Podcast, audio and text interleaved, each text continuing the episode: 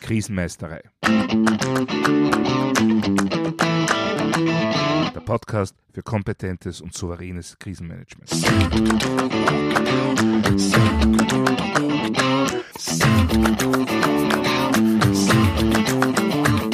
Hallo, ich bin Thomas Prinz von krisenmeistere.at.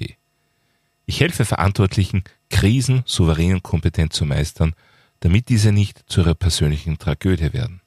Und das wird derzeit leider von Woche zu Woche herausfordernder. Nach zwei Jahren Pandemie, stetig steigender Blackout-Gefahr und mit einem Krieg in Europa ist für viele Krisenmanagerinnen und Krisenmanager langsam aber sicher der Punkt erreicht, wo persönliche Ressourcen einfach knapp werden. Und auch alle anderen Menschen in den Unternehmen, Behörden und Kommunen haben langsam aber sicher, verzeihen Sie den Ausdruck, einfach die Schnauze voll davon, dass sich momentan eine Krise an die nächste zu reinscheint. Ob bzw. inwieweit diese Dinge vielleicht irgendwie zusammenhängen, das überlasse ich lieber den echten Krisenforschern. Verschwörungstheoretiker haben jedenfalls sicher auch schon jede Menge Erklärungen dafür. Fakt ist aber auf jeden Fall, derzeit ist das Krisenmanagement auf jeglicher Ebene extrem gefordert.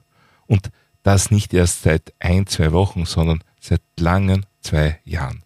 Und da ist jetzt nicht mitgerechnet, was auf individueller Unternehmensebene vielleicht davor oder währenddessen noch so geschehen ist. Das fordert. Und das kann auch leicht überfordern.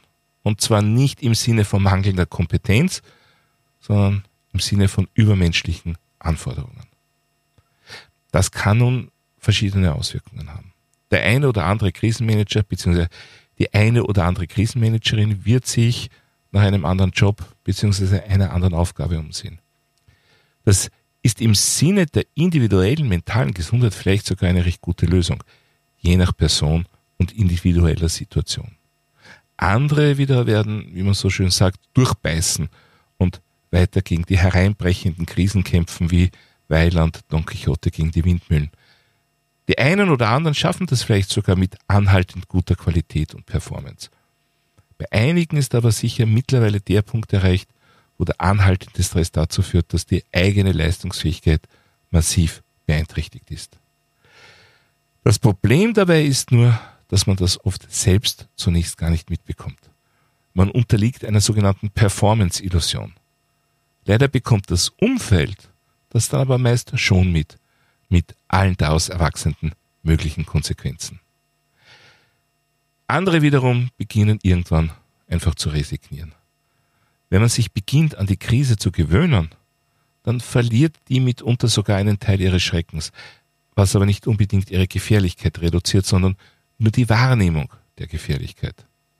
Damit sinkt natürlich auch die sogenannte Krisenreaktionsfähigkeit. Eine Art Krisenmüdigkeit greift um sich und damit steigt natürlich letztendlich die Wahrscheinlichkeit für negative Auswirkungen von weiteren krisenhaften Situationen. Ja, aber was soll man nun tun? Äh, es gibt den guten alten Leitsatz, love it, change it or leave it. Nun, die Krise zu lieben, das klingt etwas eigenartig, wobei ich schon durchaus Menschen kennengelernt habe, die eine gewisse Vorliebe für krisenhafte Situationen gehabt haben oder sogar noch haben. Einfach weil sie sich dann zumindest in ihrer eigenen Wahrnehmung beweisen konnten.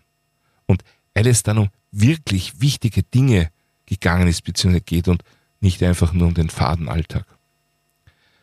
Ja, also lieben werden wir die Krise nicht unbedingt. Also bleiben uns noch die Optionen Change it und Leave it. Wie bereits gesagt, das Krisenmanagement zu verlassen kann in gewissen Situationen individuell durchaus die beste oder zumindest gesündeste Wahl sein. Für alle anderen bleibt dann noch die Option Change it. Nur es ist ja das Wesen des Krisenmanagements, sich ständig um die Vermeidung oder positive Veränderung von krisenhaften Situationen zu bemühen. Was sollen wir denn noch ändern, wenn wir nach jahrelangen Veränderungsbemühungen nach wie vor mit neuen Krisen konfrontiert werden? Ich würde da an drei Stellen ansetzen. Beim Krisenstab, beim gesamten Team bzw. der gesamten Belegschaft und dann unbedingt auch noch bei einem bzw. einer selbst. Schauen wir uns diese drei Punkte näher an. Nach wie vor sind viele Krisenstäbe mehr oder weniger kleine Teams von Führungskräften, die sich mit der konkreten Krisenbewältigung beschäftigen, häufig sogar runter bis auf die operative Ebene. Das kann gut gehen, wenn man es mit einer klar abgegrenzten singulären Krise in einem überschaubaren Rahmen zu tun hat. Wenn dagegen mehrere krisenhafte Situationen gleichzeitig ablaufen, die vielleicht sogar komplett unterschiedliche Bewältigungsmechanismen brauchen, dann kommt so ein Krisenstab rasch an seine Leistungsgrenzen. Was braucht es also, damit ein Krisenstab den langen Atem entwickeln kann, den wir derzeit so dringend brauchen? Im Wesentlichen sind das zwei Dinge. Eine sogenannte Aufwuchsfähigkeit und dann die Berücksichtigung von Fach- und Krisenmanagementkompetenzen. Fangen wir mit dem sperrigen Begriff der Aufwuchsfähigkeit an. Darunter versteht man im Prinzip die Fähigkeit eines Krisenstabs, sich zu skalieren. Bei einer kurzfristigen, vielleicht zunächst sogar noch recht überschaubaren Situation reicht vielleicht ein Kernteam, das die Situation evaluiert und die Krisenreaktionsfähigkeit sicherstellt. Je umfangreicher und komplexer die Lage, die Situation wird, umso mehr brauche ich dann eher einen voll ausgeprägten Krisenstab, wie auch immer der im jeweiligen Kontext dann konkret aussieht. Aber das alleine reicht noch immer nicht. Ich sollte mich auch auf eine längere Dauer vorbereiten. Denn es ist eine Sache, einen Krisenstab für ein bis zwei Tage zu betreiben.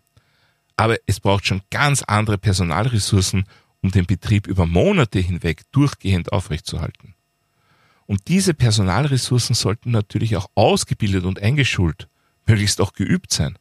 Ansonsten wird die Arbeitslast spätestens dann zu einer kaum oder gar nicht mehr bewältigbaren Herausforderung, wenn erste Krankenstände auftreten. Gerade dann, wenn wir es mit dem gleichzeitigen Auftreten von unterschiedlichen Krisen zu tun haben, wird aber auch noch die schon angesprochene Berücksichtigung von Fachkompetenzen einerseits und Krisenmanagementkompetenzen andererseits immer wichtiger. Was meine ich damit? Ganz einfach, ein Teil des Krisenstabs kümmert sich um die Führung des Unternehmens, der Behörde, der Kommune durch die Krisenzeit hindurch. Das wäre die Krisenmanagementkompetenzen, während sich ein Expertenteam im Stab, man spricht auch vom Fachstab, um die inhaltliche Bearbeitung der jeweiligen konkreten einzelnen Krisen kümmert. Da hätten wir dann die Fachkompetenzen. Das führt dazu, dass Experten die Lage aufbereiten und wichtige Informationen dem Führungsteam zur Verfügung stellen, die dann so einen integrierten Überblick über die Gesamtsituation erhalten und letztendlich auf taktisch-strategischer Ebene wichtige Entscheidungen treffen können. Gilt es, mehrere unterschiedliche krisenhafte Situationen gleichzeitig zu bewältigen, so ermöglichen in diesem Fall parallel arbeitende Fachstäbe quasi so etwas wie ein Multitasking – in großen routinierten Stäben ist das ohnehin Standard. Aber gerade bei parallel laufenden Krisensituationen ist diese Aufteilung eigentlich für jegliche Form von Krisenstäben empfehlenswert. Okay, soweit einmal zum Krisenstab. Wie können wir nun bei unserer Belegschaft, unserem Team ansetzen, um die sogenannte Krisenreaktionsfähigkeit so lange wie möglich aufrechtzuerhalten? Also, eines ist klar. Nach langer zu langer Zeit im Krisenmodus wird jedes Team, wird jede Belegschaft belastet sein. Das ist ganz klar. Krisen bringen Stress und Emotionen mit sich. Irgendwann ist das dann auch zu viel für das Kollektiv. Hier gilt es gegenzusteuern. Da braucht es einen guten Ausgleich, quasi ein Gegengewicht. Aber Vorsicht! Fröhlich dahingeträllerte Durchhalteparolen bringen da nicht unbedingt irgendetwas. Im Gegenteil, man spricht nicht umsonst sogar von toxischer guter Laune oder gar toxischem Optimismus. Denn wenn alle am eigenen Leib permanent erleben, dass es einfach gerade nicht leimend und nicht lustig ist, und dann kommt jemand herein mit breiten Strahlen im Gesicht und jubiliert, weil im Grunde ja eh alles nur eine persönliche Entscheidung ist und wir alle jetzt Stande Bäder entscheiden könnten, glücklich zu sein, dann kann das durchaus auch mal ordentlich nach hinten losgehen. Ich empfehle daher dringend, gerade bei länger andauernden krisenhaften Situationen, auch Experten für die psychosoziale Unterstützung der Belegschaft hinzuzuziehen. In großen Stäben gibt es zum Beispiel die Position des S7 Stabsgrundgebiet 7 mit der Aufgabe der ganzheitlichen Betreuung. So etwas wäre auch für Unternehmen und Organisationen durchaus eine Überlegung wert, nämlich sich im Krisenstab nicht nur, salopp gesprochen, mit der Abwehr von äußeren Gefahren auseinanderzusetzen, sondern ganz bewusst und gezielt auch damit, wie man dem eigenen Team bei der ganz persönlichen Bewältigung von anhaltenden Belastungssituationen hilft. Und damit bin ich auch schon beim letzten meiner drei Punkte, nämlich bei einem selbst. Krisenmanagement ist eine sehr herausfordernde Tätigkeit, physisch und psychisch. Zu glauben, dass man das 24 Stunden am Tag, sieben Tage die Woche über mehrere Monate hinweg mit gleichbleibender, exzellenter Qualität leisten kann, ist für gewöhnlich nur eine bedauernswerte Illusion. Wir sind alle nur Menschen. Wir müssen alle irgendwann auch einmal unsere Batterien aufladen. Das gilt auch oder vielleicht sogar ganz besonders für Krisenmanager. Und dieser Ausgleich kann je nach Person ganz unterschiedlich aussehen. Für den einen ist es Sport, jemand anders hört oder spielt gerne Musik. Für andere wieder sind Entspannungstechniken ein guter Ansatz. Da gibt es wahrscheinlich fast so viele Möglichkeiten, wie es Krisenmanagerinnen und Krisenmanager gibt. Wirklich wichtig ist dabei eigentlich nur, dass man selber weiß, wie man für sich selbst einen Ausgleich schaffen kann. Das sollte meiner Ansicht nach schon in der Krisenmanagement-Ausbildung enthalten sein. Tatsache ist halt leider, dass viele Personen in lang anhaltenden krisenhaften Situationen gerade diesen Ausgleich vernachlässigen. Und das womöglich sogar über längere Zeit. Nun, ich bin kein Psychologe, aber ich würde mal ganz flapsig formulieren, das ist ein klassischer Highway to Hell, ein erste Klasse Ticket ins Burnout. Natürlich verstehe ich, dass es nur zu menschlich ist, gerade in krisenhaften Situationen fast sowas wie ein schlechtes Gewissen zu haben, wenn man zwischendurch mal ausspannt und etwas nur für sich selbst, für sich alleine macht. So richtig egoistisch quasi. Nur, wie heißt es so schön, man kann nichts geben, was man nicht selber hat. Und so ist es auch im Krisenmanagement.